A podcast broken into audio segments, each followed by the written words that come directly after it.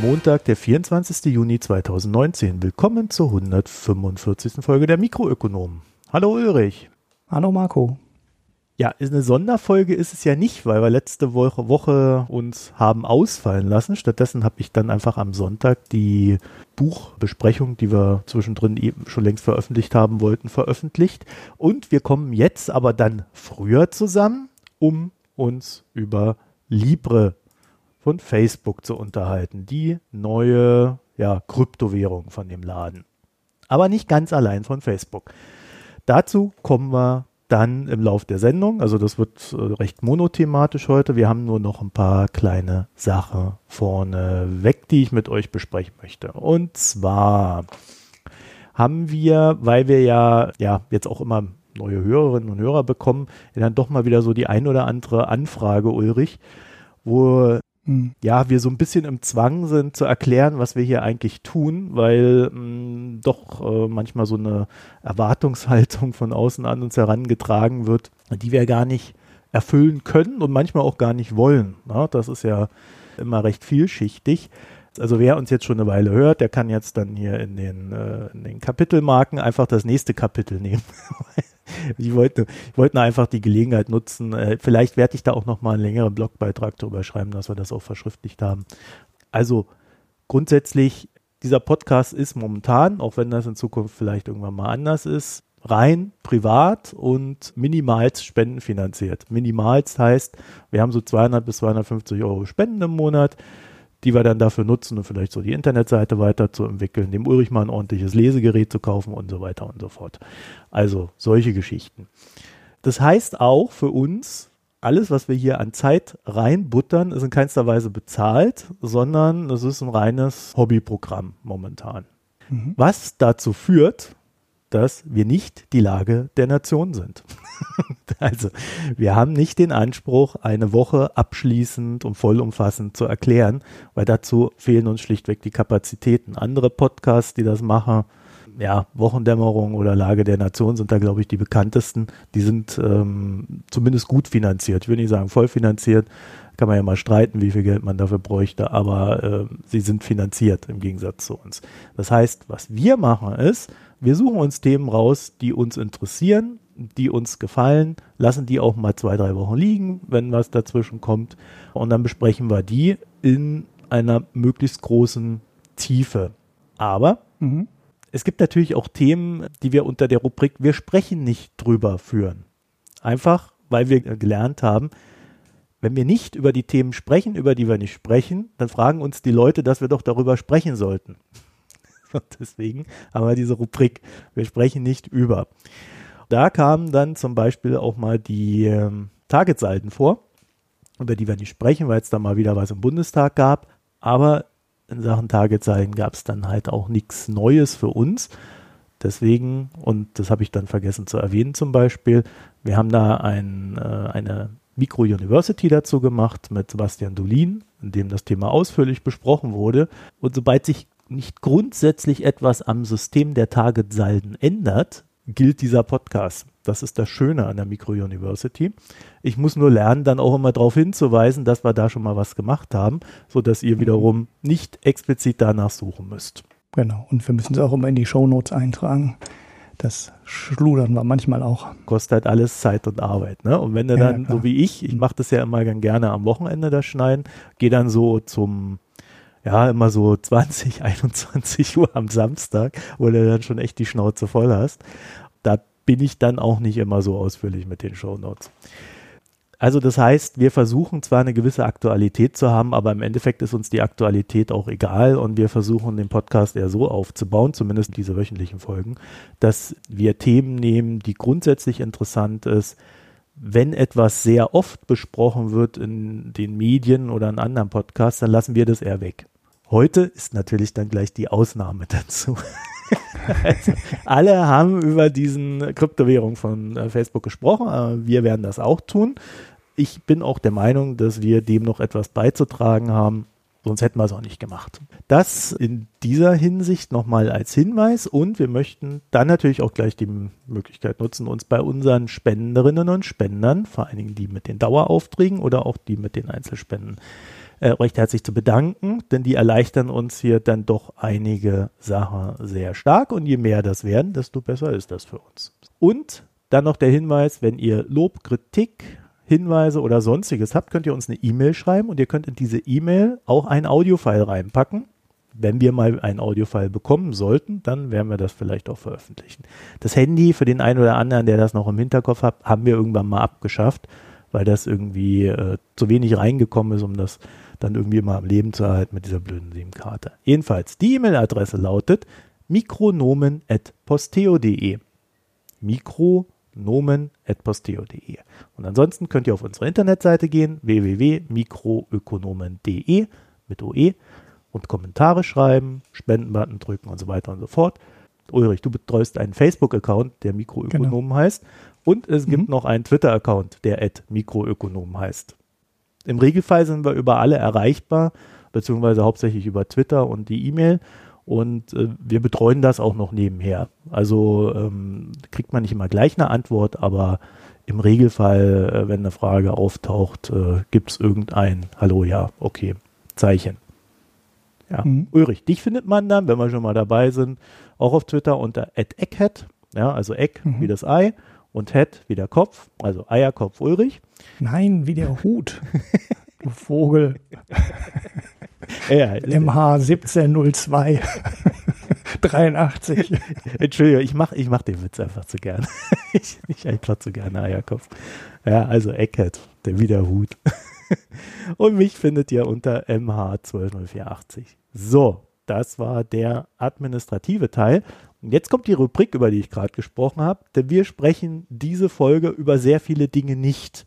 Eigentlich über alles, was uns äh, aufgefallen ist die letzten ein, zwei Wochen, über das sprechen wir nicht. Ich habe hier so einen kleinen Stapel, das ist in so einer kleinen Holzkiste. Und da sind so drei, vier Sachen, die ich dann noch äh, in die nächsten Folgen mit reinbringe. Das bleibt da liegen, zum Beispiel Apple ändert seine Zulieferkette, ja, oder Herstellungskette, wie man das auch immer nennen will und alles solche Sachen. Liegt da alles drin? Machen wir nicht. Dennoch haben wir zwei Kleinigkeiten und eine Korrektur. Ulrich, wollen wir gleich mit der Korrektur anfangen? Ja, Korrektur. Ähm, da gab es einen Kommentar zu ähm, im Blog. Es gab aber auch eine Mail. Ich weiß gar nicht, ob die jetzt äh, von der gleichen Person Der Sebastian kam. hat die Mail geschrieben und der Kommentar war von jemand anders. Ja, das ja gut, das habe ich nicht mehr nachgeschaut, von wem der Kommentar kam. Es geht um diese Retourengeschichte die wir letzte Mal diskutiert haben mit der Hanna. Und äh, da hat die Hanna gesagt, dass es ja diese kostenlose Rücksendegrenze gibt. Ähm, was mir auch völlig entgangen war, ist, dass es die schon seit 2014 offensichtlich nicht mehr gibt. Äh, und ja, ähm, da merkt man, wie mächtig Amazon ist. Ne? Bei mir ist es nicht aufgefallen, dass das offiziell mal wieder abgeschafft wurde und es diese Rücksendung, ähm, diese kostenlosen Rücksendungen nicht mehr gibt wo, wo ich drüber nachgedacht habe, ich glaube, das war sogar so eine EU-Geschichte, ne? Dass es innerhalb Deutschlands geregelt wurde und dann gab es in der EU eine ähm, neue Regelung, die die Deutsche dann überschrieben hat oder so. Aber ich kriege das auch nicht mehr zusammen. Ist auch egal, auf jeden Fall gibt es diese Regel nicht mehr. Das ist die erste Korrektur. Die ähm, zweite Anmerkung war, dass das lebenslange Rückgaberecht bei IKEA auch nicht mehr existiert. Seit 2016 hat der Sebastian geschrieben. Wir haben bis jetzt nicht nachgeschaut. Die Hanna meinte allerdings auf den Kommentar hin auch, ja, das kann sein, dass das schon vorher war. Es kann allerdings auch sein, dass diese Regel vielleicht äh, durch eine andere ersetzt wurde. Ne, also sowas wie 20 Jahre Garantie oder oder 20 Jahre Rückgaberecht. Oder ja, vielleicht weiß das ja jemand. Dann freuen wir uns. Was auch immer, aber bei Ikea war ich auch echt lange nicht mehr, interessanterweise. Früher war ich ja, da sehr ich blockiere das, also ich gehe da gar nicht mehr einkaufen. So, ich habe gerade mal nachgeschlagen, Rückgaberecht 365 Tage Abkaufdatum Ikea. Ah, okay, also richtig kurz geworden dann bei Ikea. Okay. Und ähm, das mit den Matratzen, das hatte ich gesagt, dass ähm, die Matratzen nicht zurückgenommen werden müssen, weil das Hygieneware ist. Das stimmt auch nicht. Ähm, die müssen sehr wohl zurückgenommen werden, allerdings nur bei ja, normaler oder kurzer Liegehäufigkeit, ja. wie der Jurist das so schön nennt. Ähm, das heißt, äh, man kann da jetzt nicht irgendwie 90 Tage Probe liegen und das Ding dann noch wieder zurückgeben, sondern. Wahrscheinlich kann man sich darüber dann streiten, wie lange lange ist. Ne? So also im Winter ist die Zeit länger und im Sommer ist sie kürzer, wenn man das Ding voll schwitzt. Keine Ahnung. Ja, aber da gibt's halt auch sehr viele, ja, freiwillige Regeln. Ne? Ich hatte mal bei Bett 1 diese hochgelobte Matratze bestellt Und da lief es, ich weiß nicht mehr, wie lange es da war. Ich glaube, es waren 180 Tage sogar, die man die Matratze zurückschicken konnte oder 100 Tage. Auf jeden Fall lief das da relativ problemlos. Also da ruft man dann halt an und dann nehmen die die Matratze wieder zurück. Und, und das hast du auch gemacht, oder wie? Das habe ich, ja, deshalb weiß ich, wie es funktioniert, weil ich habe es zurückgeschickt. Das lag aber dann ganz einfach daran, dass mir die Matratze, die war nicht wirklich schlecht, aber sie war mir zu dünn. Oh, oh ja. ja. Und das ist dann halt doof, wenn der, wenn du ein Doppelbett hast und eine Matratze ist irgendwie 25 Zentimeter dick und die andere nur 15. ja, das passt so. nicht. Ja. Das war äh, genau der eine Grund. Und ähm, ja, da müssen halt beide mit der Matratze zufrieden sein. Ich fand sie okay, meine Frau nicht. Und dann hat sie sich das halt erledigt. Dann haben wir noch zwei kleine Sachen so zum Reinkommen heute. Nämlich, und das ist jetzt mal ganz wichtig, dass das jeder lernt. Es heißt nicht Shinzo Abe. Es heißt Abe Shinzo. Mhm. Abe Shinzo ist der japanische Premierminister und äh, sein Außenminister hat das mal verlauten lassen, dass das eigentlich eine ziemliche Frechheit ist, dass in der westlichen Welt der Abe Shinzo immer als Shinzo Abe bezeichnet wird und man ihm nicht den gleichen Respekt gegenüberbringt wie dem koreanischen Diktator Kim Jong-un oder ähm, dem chinesischen Diktator Xi Jinping. Ja, weil auch in Japan kommt erst der Nachname, ja, dann der Vorname. Nachname, dann der Vorname. Ja. Mhm. Also ist der Japaner quasi so ein Bayer, ne? Wie? Da sagt man ja auch der Huber Max. Ja, sagt, sagt man das heute immer noch? Ja, ja? sicher. Ah, sagt man so. Der Huber, der Huber Max. Der Japaner ja, ist wie der Bayer. Ja, jetzt haben wir das auch mal gelernt. Also wieso sagen eigentlich die Bayern das da falsch? Das müssten die doch kulturell. ne? Hier, Süddeutsche ja. Zeitung. ja, ja. Dann aber noch eine zweite kleine Sache, nämlich, Ulrich, kennst du Willis Tower Watson? Nie gehört den Namen. Willis Towers Watson hat seine Kunden darüber informiert, dass sie künftig die Unternehmenskultur im Rating und in der Bewertung ebenso hoch gewichten wie die Performance und andere finanzielle Metriken. Das heißt, mhm. Fonds und Versicherer könnten deswegen abgestuft werden und es gab auch schon eine Abstufung.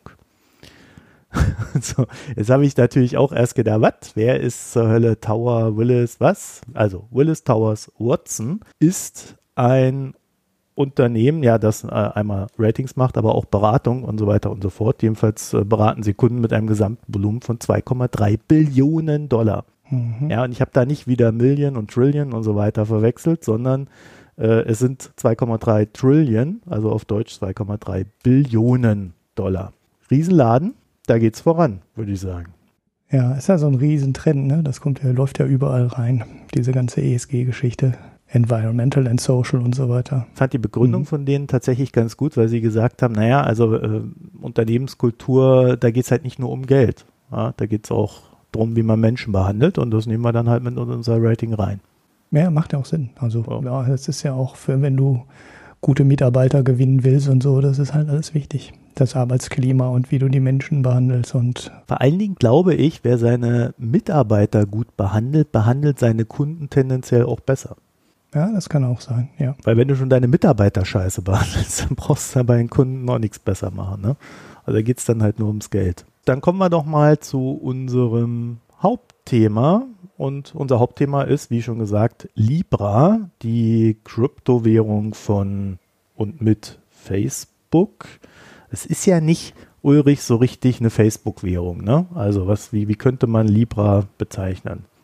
ja, wie könnte man das bezeichnen? Also ein Facebug, wie es äh, an manchen Stellen gemacht, genannt oder, oder Sackbug war ja, glaube ich, bei FT Alpha Will, das Wortspiel, ist es auf jeden Fall nicht. Das ist zwar bisher alles von Facebook entwickelt worden, aber Facebook hat sich sehr viel Mühe gegeben, das so schnell wie möglich, so weit wie möglich von Facebook zu trennen, so dass eben genau diese Konnotation nicht entsteht, dass man das Gefühl hat, ähm, hier macht jetzt Facebook einen Coin und Facebook beherrscht das Ding.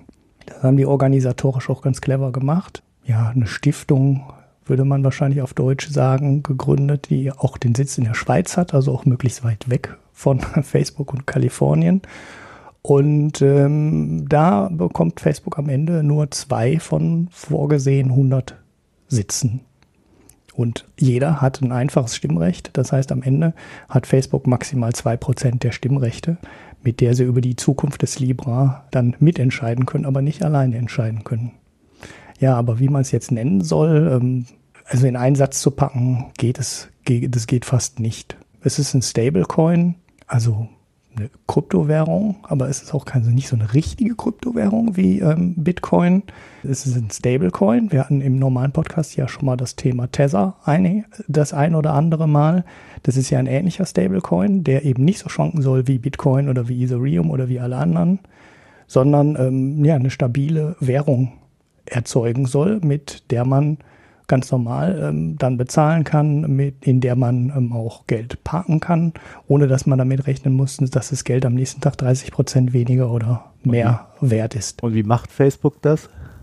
Ja, Facebook ähm, macht es so wie alle anderen Stablecoins auch und hinterlegt ähm, hinter jeden ausgegebenen Coin, also hinter jeden ausgegebenen Libra, heißt es, äh, die Währungseinheit dann ein Libra, hm, das geht gar nicht aus den Papers hervor, ne?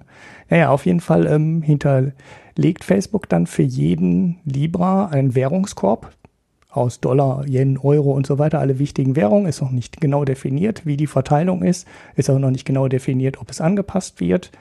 Ähm, und dann äh, ja, muss, wird es halt wahrscheinlich auch irgendwie extern gemonitort, dass das Geld auch wirklich da ist, was ja beim Tether so ein Problem war, weil keiner genau wusste, gibt es überhaupt das hinter die 3,6 Milliarden inzwischen, die da hinterlegt sein sollen, existieren die überhaupt oder nicht? Und dann soll dieser Stablecoin halt sie so entwickeln wie dieser Währungskorb.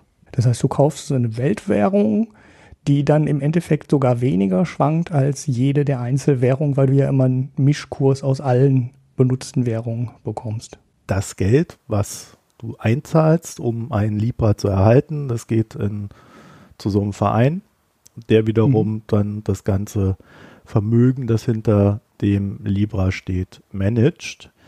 Ja, es ist natürlich richtig, dass so ein Währungskorb eigentlich, also in der normalen Phase weniger Schwankungen hat als die Einzelwährung, wobei das auch schwanken mag. Aber äh, wenn natürlich eine Währung gerade wegkracht, äh, aus welchem Grund, das sind ja auch immer Relationen, eine Währung zu den anderen, ähm, dann schwankt natürlich auch die Einzelwährung mehr.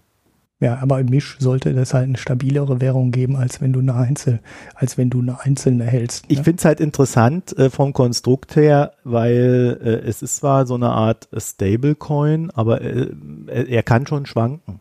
Ja, aber gut, das kriegst du ja auch nicht weg. Ne? Also ähm, wenn, wenn du die eins zu eins an den Dollar bindest, so wie, die, wie der Tether jetzt halt mal ursprünglich ähm, angeblich konstruiert war, dann schwankt das für dich als Europäer ja auch, weil es dann halt in Dollar ist und du handelst ja aber normal im Euro, ne? Also von daher. Ja, ja, genau. Wenn, dann müsstest du es so machen, dass du für den jeweiligen Bereich halt die entsprechende Währung nimmst.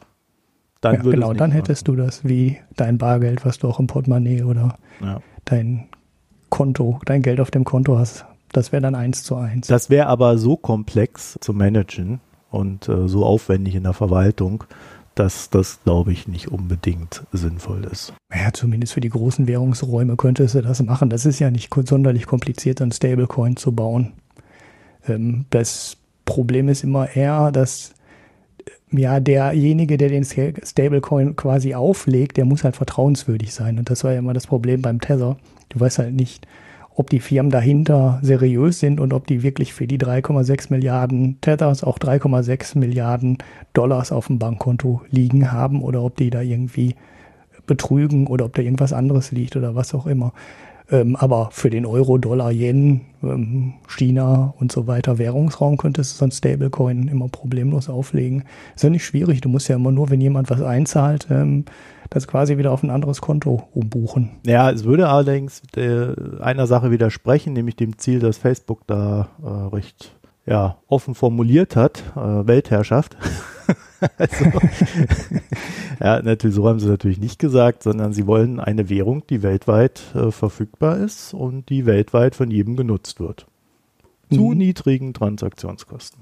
Ja, ja. Nee, was ich jetzt gerade gesagt habe, war jetzt auch nicht auf den Libra bezogen, sondern im Endeffekt könnte jeder Konkurrent mhm. ähm, auch eine Stablecoin auflegen. Das ist jetzt, äh, ja, nicht unbedingt sonderlich magisch. Ja. Was ist das Ziel der ganzen Sache? Also warum macht Facebook das? Ähm, oder warum machen sie es offiziell? Da sagt Facebook ja, ist, also wir sind gar nicht unbedingt die erste Zielgruppe für dieses Ding. Auch Aber ähm, Facebook will es machen äh, für die Leute, die bisher schlechte oder gar keinen Zugang zu ähm, Bankdienstleistungen und Finanzdienstleistungen haben. Das wird in dem Paper auch ein paar Mal erwähnt, wie viel Geld von den, Entwick von den entwickelten Ländern in die Entwicklungsländer geschickt wird, wie viel dabei ähm, so Mittler wie Western Union äh, sich einstecken an Gebühren. Das ist so ein Thema, was auch auf richtig hoher Ebene behandelt wird. Also die Weltbank macht sich da auch Gedanken drüber. Und es gibt auch schon ein paar Startups, die sich genau um dieses Problem kümmern, nämlich mit niedrigeren Gebühren Geld äh, vom Norden in den Süden zu schicken. Und das ist einer der Geschichten, die äh, Facebook mit dieser Währung in Angriff nehmen möchte, nämlich alle sollen mitmachen, deshalb halt eure Weltwährung. Und es soll unter anderem ermöglichen, auch weltweit das Geld zu niedrigen Kosten hin und her schicken zu können. So, das ist deren offizielle, Facebook will ja immer nur die Welt besser machen. Ne? Also das wissen wir ja alle, offiziell will Facebook die Welt besser machen. Und inoffiziell will Facebook immer nur an deinen Daten. Aber zu, dem, äh, zu dem Problem kommen wir dann später mal, ähm, ob die das jetzt auch in diesem Fall wollen. Ja, über dieses Problem mit dem, mit den Menschen, die bisher keinen Zugang haben, haben wir uns auch schon mal, also ähm, die Barbara Bohr, und die ihr aus dem äh, Buchbesprechungen kennt, und ich haben uns in Mikro 81 schon mal darüber unterhalten, als wir uns ein paar Gedanken über die Blockchain gemacht haben. Und da haben wir unter anderem auch dieses Problem untersucht. Ist Bitcoin und die Blockchain eine Lösung der gesamten dritten Welt äh, Zugang zu Finanz- und Bankdienstleistungen zu bringen. Und da waren wir eher skeptisch, weil Bitcoin halt extremen Rechenaufwand benötigt. Und das ist jetzt einer der großen Unterschiede zwischen ähm, Libra und äh, dem Bitcoin am Ende. Dass nämlich Libra ganz klar darauf ausgerichtet ist, Geldtransfers zu machen und nicht ähm, anonym und äh, dezentral und jeder darf mitspielen zu machen, sondern ne, die haben halt gesagt, das ist zwar irgendwie ein bisschen dezentral, aber doch zentral, es darf nicht jeder mitspielen. Und da sind halt so Grunddesignentscheidungen komplett anders getroffen worden, die aber eben dann im, den großen Vorteil haben, dass man nicht wie irre rund um die Welt Rechner stehen haben muss, die den ganzen Tag ähm, so viel Strom verballern wie Dänemark oder ich weiß nicht, wo gerade der Pegel ist. Äh, der steigt ja ähm, auch, der ändert sich ja auch dauernd. Und Energie verballern nur, damit dann irgendwie ein paar Transaktionen pro Sekunde abgewickelt werden. So bei Facebook soll halt jeder Partner einen Knoten betreiben, darauf rumrechnen und dann reichen halt im Endeffekt ein paar Racks voll Rechner und ähm, nicht äh, man braucht nicht ein paar Rechenzentren voll Rechner. Und ja, das ist dann halt ein Riesenvorteil, den man hat. Man verballert halt nicht unfassbar viel Energie, nur um mal ab und zu ein bisschen Geld, um den Globus schicken zu können. Mhm. Also man muss noch dazu sagen, äh, das ganze Marketing von Facebook ist tatsächlich auch auf Diasporas ausgerichtet. also da sind viele Menschen, fast nur Menschen zu sehen, von denen Boris Palmer sich nicht angesprochen fühlen würde das mal so zu formulieren. Ja. Ja, also, also ich glaube, äh, dass äh, das ist schon ernst gemeint, die Ansage. Ja, also das wollte ich damit sagen. Und äh, es ist auch geschäftlich logisch. Ja, also äh, sofort irgendwie gegen Banken zu gehen und hier in der westlichen Welt, wo wir alle gut versorgt sind, irgendwie zu sagen, ja, ihr müsst jetzt unbedingt mit dem Handy bezahlen, dann sagen wir, äh, pff, ja, machen wir doch schon hier äh, Apple Pay und so. Ja, oder äh, was auch immer wir da haben. Und ähm, das, das würde sehr schwierig sein, dort in diesen Markt jetzt sofort als erstes reinzustoßen. Allerdings in Afrika macht es halt komplett Sinn. Es macht auch Sinn in Zentralasien. Also das finde ich total spannend, dass äh, Zentralasien kein äh, Bereich ist, der hier angesprochen wird, weil das wäre so mein zweiter Gedanke gewesen, das ist ähm, auch sehr große Dias oder sehr Diaspora-affin, weil die halt dann alle nach Russland gehen oder nach ähm, also in die Türkei oder sonst oder sogar nach China, um dann dort wiederum ihr Geld zurückzuschicken. Aber das ist vielleicht auch das Problem Russland, China, das ist so für die Amis gerade so ein bisschen schwierige Geschichte. Deswegen Afrika ist da ein Riesending. Und man muss dazu sagen, äh, ich habe da mal kurz reingeguckt, es gibt natürlich in Afrika schon so eine Art Mobile-Währung. Es gibt auch dieses Handybasierte da, diese, wie heißt das, M-Pesa? Ja, es gibt in Afrika den M-Peso und das ist eine mobile Währung. Das Ding mit dem M-Peso ist, der ist ein bisschen billiger als das, was du von MoneyGram oder Western Union, was ja so die Klassiker des Geldtransfers sind, ähm, es ist ein bisschen billiger, es ist aber aufgrund der Monopolstellung, weil es gibt da eigentlich keine Konkurrenz zu. Da steckt da so ein bisschen Vodafone auch noch mit drin, ähm, die jetzt übrigens auch hier beim Libra mit im Konsortium sind. Ja, das mal so am Rande. Also das ist äh, immer noch viel zu teuer. Und ich glaube, mhm. die große, das große Ding, was Facebook hier ähm, mit dieser Aktion starten könnte, wäre dann diese Transaktionskosten wirklich erheblich zu senken. Aber ich glaube, für die Leute, die das betrifft, selbst wenn das nur ein Dollar im Monat wären, ja, wäre das immer noch viel Geld. Das darf man auch nicht vergessen. Also es kann sogar sein, dass sich da eine schwankende Gebührenstruktur dann irgendwann etabliert. Ja, das ist ja auch alles nur unklar. Also darüber kann man noch sehr, sehr wenig sagen. Ne? Aber lass uns, wo wir jetzt gerade an der Stelle sind, müssen wir vielleicht auch ein bisschen trennen. Die, die drei Sachen mal ein bisschen auseinanderdröseln, die dazugehören. Es gibt nämlich einmal Libra. Das ist so quasi die Währung und die Idee. Da haben wir jetzt schon so ein bisschen drüber gesprochen. Ähm, davon unabhängig oder, oder ähm, das ist das Ding, was dann oft am Anfang als Facebook-Coin und so weiter genannt wurde. Da hat Facebook sich aber sehr viel Gedanken drüber gemacht und hat gesagt, wir wollen nicht, dass das Ding an Facebook hängt.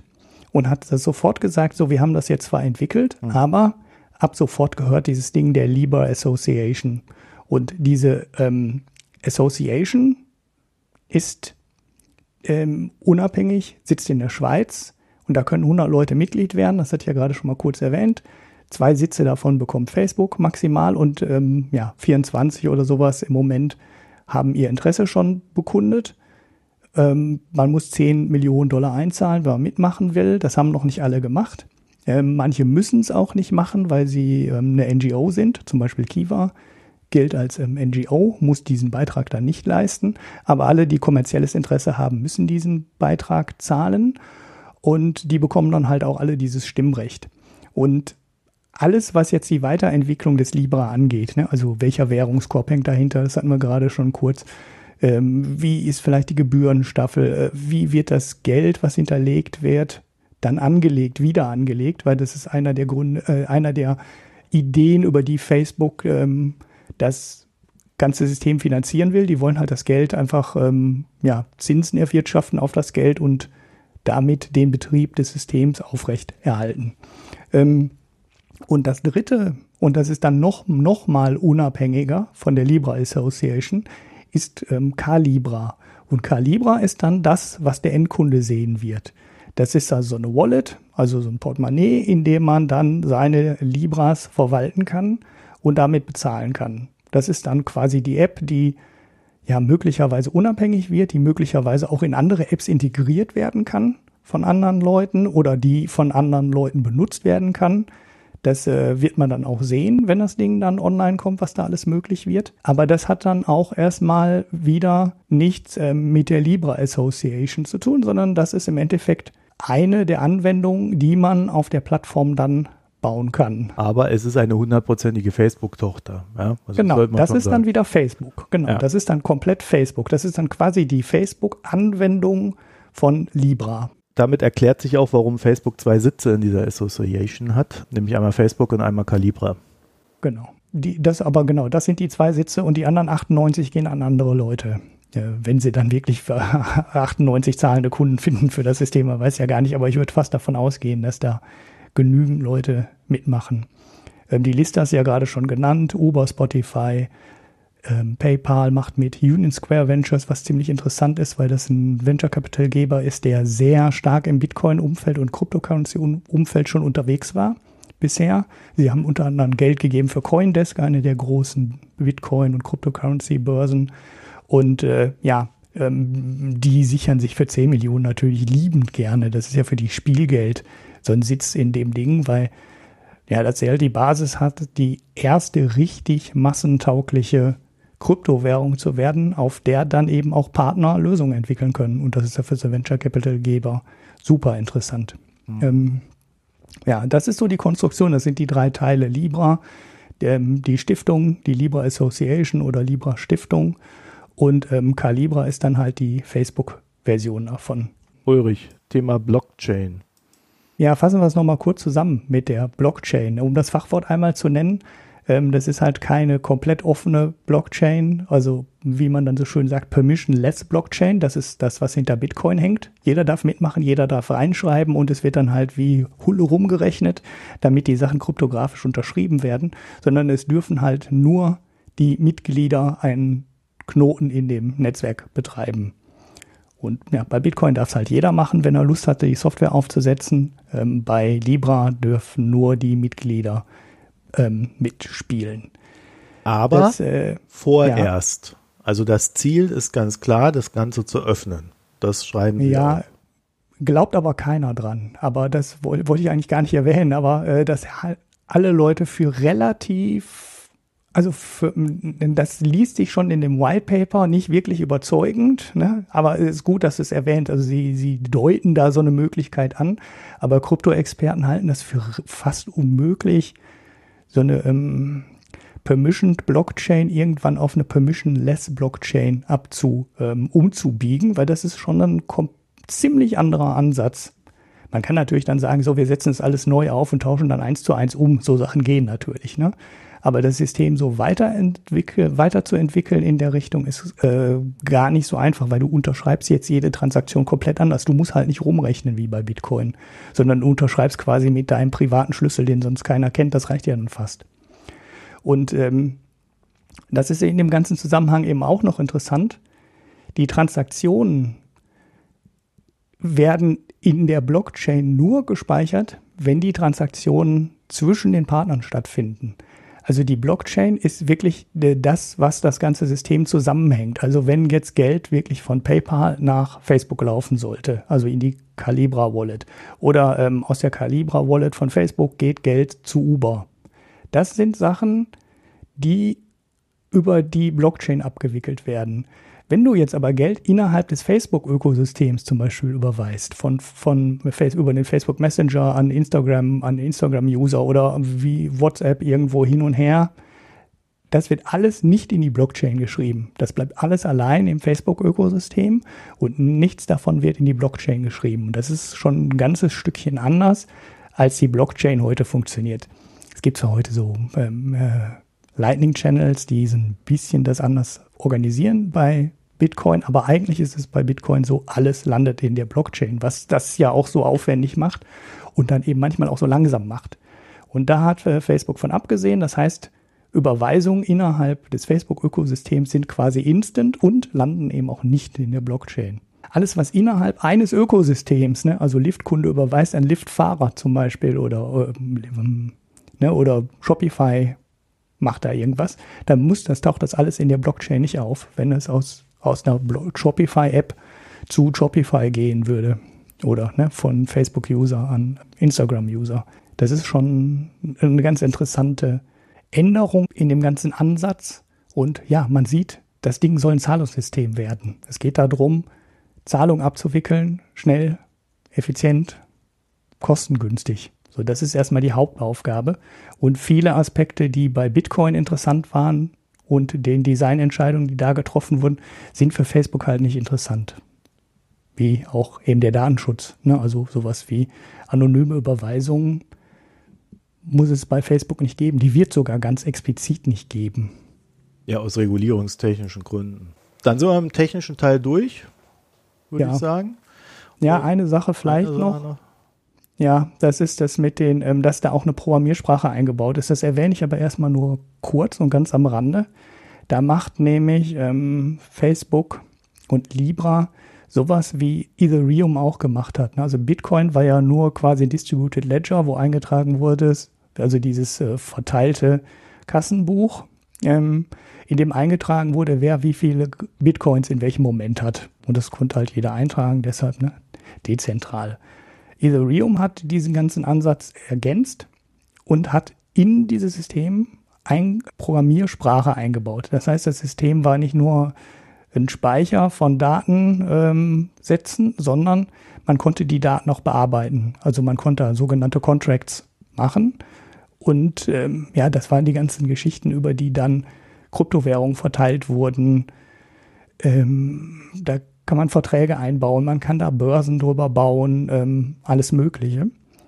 Und dadurch wird das System dynamisch. Das heißt, du könntest damit auch hingehen und Verträge abschließen. Ne? Also du, du kannst halt nicht nur sagen, Geld von A nach B schieben, sondern du kannst zu, quasi Zusatzdienstleistungen an diese ganze Geschichte dranhängen. Ich habe mir diese ähm, Programmiersprache, die Facebook dafür entwickelt hat, aber nicht weiter angeguckt. Sie heißt Move. Um, das ist auf jeden Fall schon mal besser als das, was Ethereum gemacht hat, weil die haben JavaScript genommen. Das ist eigentlich so, so, das Schlechteste, was man hätte nehmen können für eine Programmiersprache, die in diesem Zusammenhang ja auch sicher sein muss. Ne? Da darf ja, äh, da dürfen ja keine komischen Sachen passieren, sondern das muss ja sicher sein. Das sollen ja Verträge sein. Das heißt, da muss man eine gut spezifizierte, strenge, genaue Programmiersprache nehmen. Ähm, das schaue ich mir aber nochmal an. Das ist auf jeden Fall von der Idee her super interessant weil man da dann auch weitere Dienstleistungen dran stecken kann. Ne? Also Versicherung abschließen und nachweisen können, dass man die Versicherung auch abgeschlossen hat. Man könnte an jedes Produkt direkt eine Zusatzversicherung dranhängen und dann eben auch wieder nachweisen über das System, dass die, dieses Produkt mit verlängerter Versicherung verkauft wurde. Und da kann man sich alles Mögliche vorstellen, aber das gucke ich mir auch nochmal, weil ich ja auch äh, aus der Ecke komme, nochmal genauer an. Vielleicht fallen mir dann nochmal interessante Sachen ein, die wir hier nochmal erwähnen können. Dann haben wir, also sagen wir es mal so, wir haben ja recht viel jetzt darüber gelesen in den letzten Tagen und äh, sehr viele Kommentare über uns ergehen lassen müssen, was Libra betrifft. Deswegen habe ich mir gedacht, machen wir es mal ein bisschen anders als sonst, statt äh, einfach sowas zu erklären. Ähm, habe ich mir mal rausgeschrieben, die ja, äh, prominentesten Einwände gegen mhm. Libra äh, im Speziellen und Facebook im Besonderen. Äh, ich weiß auch immer, ehrlich gesagt, bei manchen nicht, ob da wirklich eine ordentliche Abgrenzung erfolgt ist zwischen Facebook, Libra und dem Verein da. Fangen wir mal an. Also, Libra ist keine Kryptowährung, weil es einen Währungskorb gibt, der den Wert der Währung definiert. Ja, stimmt. Ja. Aber ich weiß nicht, was das für eine Kritik ist. Also das ist, ähm, das, das, das schreibt doch irgendein so Bitcoin-Nerd, für den wichtig ist, dass Bitcoin von Staaten unabhängig ist. Diese Überlegung steckt dahinter. Ne? Wir brauchen eine Währung, die an keiner Notenbank hängt, weil die ist dann besser als die Währung, die Notenbanken rausgeben. Das ist definitiv eine ähm, Bitcoin-nerdige Sicht der Dinge, mhm. weil das, also äh, erstens trifft, das interessiert die meisten Leute einfach nicht. Ne? Denke ich auch. Die Leute das ist völlig unerheblich für die Sache an sich. Äh, es ist, aber habe ich tatsächlich mehrfach gelesen, äh, ist etwas, was manche Leute umtreibt. Ja, das ist für, für Otto, ich würde das Argument sogar umdrehen. Ne? Für Otto Normalverbraucher, ich habe ist ein Stablecoin, also einer, der an die gängigen Währungen gebunden ist, viel interessanter als eine reine Kryptowährung, die schwankt wie ihre. Ja, vor allen Dingen das Schwanken ist das Problem. Mhm. In Afrika gibt es bereits den M-Pesa, ein mobiles Zahlungsmittel, für das lediglich ein Smartphone benötigt wird. Also niemand braucht Facebook. ja, das, äh, also an dem Argument ist ein bisschen was dran, wobei M-Pesa halt nicht, das hattest du gerade auch schon kurz gesagt, nicht wirklich preiswert ist. Genau, also, also es geht äh, bei dem, was Facebook da macht, explizit, das haben sie ja mehrfach äh, in ihrem White Paper und sonst irgendwo betont, da geht es auch um Kosten. Und äh, weißt du, wenn wir beide irgendwo mal äh, 20, äh, 30 Euro mehr bezahlen müssen, äh, ja, dann denken wir uns, ja, scheiße, aber leben irgendwie damit. Ne? Wenn allerdings, äh, wenn diese 20, 30 Euro ähm, dann auf einmal für jemanden zwei Monatsgehälter sind, also dann sieht halt die Sache schon mal ganz anders aus. Und äh, deswegen, da zählt ja mehr oder weniger jeder Cent. Aber ich glaube auch, äh, ich habe mal da reingeguckt, also äh, 10 bis 50 Dollar, ja, ist so, kann man so, so rechnen für so, ein, so eine Überweisung, kann auch höher gehen, wenn du da Unmengen überträgst, aber so eine normale, so ein normaler Übertrag, der in diesen Bereich reinfällt, über die Leute, die wir da reden, sind 10 bis 50 Dollar. So, und das ist dann natürlich entsprechend, ja, positiv, wenn es da runtergeht. Das heißt, äh, denen ist völlig Wumpe, ob die schon mit dem Smartphone bezahlen können. Denen geht es darum, ist es billig. Mhm, genau. Und äh, was ich sogar auch noch reinbringen würde, in dem Moment, wo Facebook auf diesen Markt geht mit dem M-Pesa, ist das super Vorteil für die Kunden, denn es gibt dort momentan nur diesen einen Anbieter. Und der kann deswegen diese hohen Gebühren aufrufen. Also man, weil dieses System darf man nicht schlecht machen. Ne? M-Pesa hat das revolutioniert und die waren auch die ersten, die es wirklich in der Masse ausgerollt haben. Und sie haben Leuten die Möglichkeit von Geldüberweisung eröffnet, die sie vorher nicht hatten. Ne? Also Stichwort underbanked. Ne? Da gibt, die hatten halt vorher gar keine Möglichkeit, ähm, außer Bargeld von, äh, in die Nachbarhand, zu, in die gegenüberliegende Hand zu geben, sondern ähm, das konnten sie dann halt auch remote machen.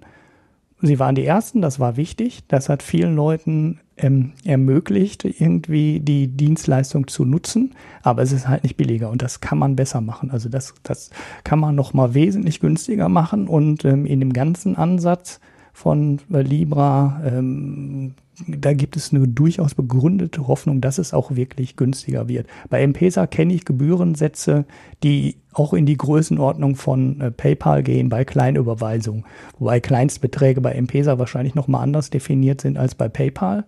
Bei PayPal ist man ja schnell so auf 20, 25, 30 Prozent, wenn man nur einen Euro oder zwei Euros überweist. Deshalb sagen wir euch ja auch immer, macht keine Spenden in der Größenordnung, weil da geht echt viel weg an PayPal. Bei M-Pesa liegt, glaube ich, die Schwelle niedriger, wo man so hohe ähm, Gebühren zahlen muss, aber die gibt's. So, also so ein Kaffee für 20 Cent da irgendwo zu bezahlen, macht auch keinen Sinn mit dem Bezahlungssystem, weil dann gehen halt sofort drei, vier oder fünf ähm, Cent weg an den Dienstbetreiber. Und das kann man noch besser machen. Ja, und das wollen sie ja besser machen und selbst wenn sie es nur ansatzweise besser machen, wird es dann halt auch die Gebühren bei M-Pesa senken und davon haben dann alle was. So, mhm. Facebook denkt lediglich aus seinem unterentwickelten Payment-Markt aus den USA heraus. Äh, schönes Argument. Ja, also wir hier im, im, überlegenen Europa, wir brauchen das natürlich nicht. Ja, äh, ist natürlich alles richtig. Aber deswegen geht Facebook ja auch nicht auf Europa, sondern äh, sie gehen äh, nach Afrika. Ja? Und mhm. Mit dem Ziel, dass dann natürlich äh, auch für uns sich Möglichkeiten öffnen und wir dann vielleicht auch die eine oder andere Methode nutzen, ja, ist glaube ich unstrittig. Und deswegen hatte ich eben auch gerade gemeint, also gerade wenn es dann so in Richtung Vertragswerk geht, wird es halt nochmal wieder interessant, weil damit kannst du dann auch im Westen mehr oder weniger was reißen. So, und dann, Ulrich, meine zwei Lieblingsargumente. Das erste äh, lautet, Facebook will nur Geld verdienen. Ja. ja. Ja. Ist auch so, ja. ist auch so gemein von denen. Ja, also ja, Facebook will nur Geld verdienen, aber wenn sie dabei die Kosten für die Leute, die das nutzen, senken, ist das gut. Also das ist ein, das ist klassische Marktwirtschaft. Ich begrüße mhm. das. Dann das zweite, Facebook will nur die Daten abgreifen. Ja gut, da ist auf jeden Fall mehr dran. Ne? Da muss man jetzt halt wieder unterscheiden in die großen drei genau. Bausteine. Da ne? müssen wir, glaube ich, mal ein bisschen aufpassen. Also, äh, Facebook hat die Firma Calibra unter anderem gegründet, weil sie sagen, dann ist das getrennt von Facebook. Mhm. Ich glaube auch nicht, dass die Regulierungsbehörden sagen, ja, ihr könnt da die Daten zusammenschmeißen. Also Banking und Commerce ist immer getrennt. Und ich glaube, das wird auch in diesem Fall so sein. Und wenn das von Facebook anders geplant sein sollte, dann ist das der erste Regulierungsansatz, den die Behörden da finden werden. Mhm. Also äh, Facebook wird aber natürlich dann wiederum auf ihrer Facebook-Plattform vermutlich die Daten bekommen, wer interagiert mit wem. Das heißt, diese Metadatengeschichte. Ja, du musst unter, also ich glaube, du musst an der Stelle erstmal grundsätzlich trennen. Äh, wir in, deshalb hatte ich gerade schon kurz äh, dazu, versucht, dazwischen zu funken. Facebook hat ja mit dem Libra und dem ganzen Ding erstmal aber dann überhaupt nichts mehr zu tun. Das heißt, wenn wir über Facebook möchte die Daten nutzen reden, geht es nur um Calibra, quasi um die Version einer Libra-Wallet, die von Facebook kommt. Und solange du über diese App in das System reingehst, hat Facebook deine Daten. Die müssen die haben. Die müssen ja ähm, dieses Know Your Customer, also die müssen wissen, wer ihre Kunden sind und der muss irgendwie verifiziert sein. Und wenn du über die Calibra-App ähm, Geld überweist, dann weiß Facebook natürlich, wer du bist und die wissen natürlich auch von wo du wohin Geld überwiesen hast und die wissen auch wie viel. Das wird ja nicht mal in die Blockchain eingetragen. Das passiert ja rein in dem Ökosystem von Facebook. Das heißt, extern wird, siehst du da gar nichts. Aber dieses Libra-System ist ja eben eine Plattform für die gesamte Währung und du wirst, das ist meine Spekulation, man weiß es nicht genau, aber du wirst wahrscheinlich auch ähm, eine Libra-Wallet von PayPal bekommen. Oder, was weiß ich, von Uber. Ich weiß nicht, wer da noch alles ähm, Anwendungen drauf entwickeln wird. Aber das hat dann, ähm, du, du kannst dir im Endeffekt ein anderes Datensilo aussuchen, wenn du möchtest. So würde ich ähm, sagen, dass sich die ganze Nummer entwickelt.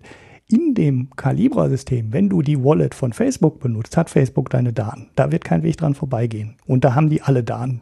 Die wissen, die wissen, an wen das Geld geht. Ja, nee, das wollte ich ja gerade sagen. Ich glaube ja. nämlich, äh, und das haben sie ja auch betont, dass sie Calibra ja unter anderem deswegen gegründet haben, ähm, damit genau das nicht passiert.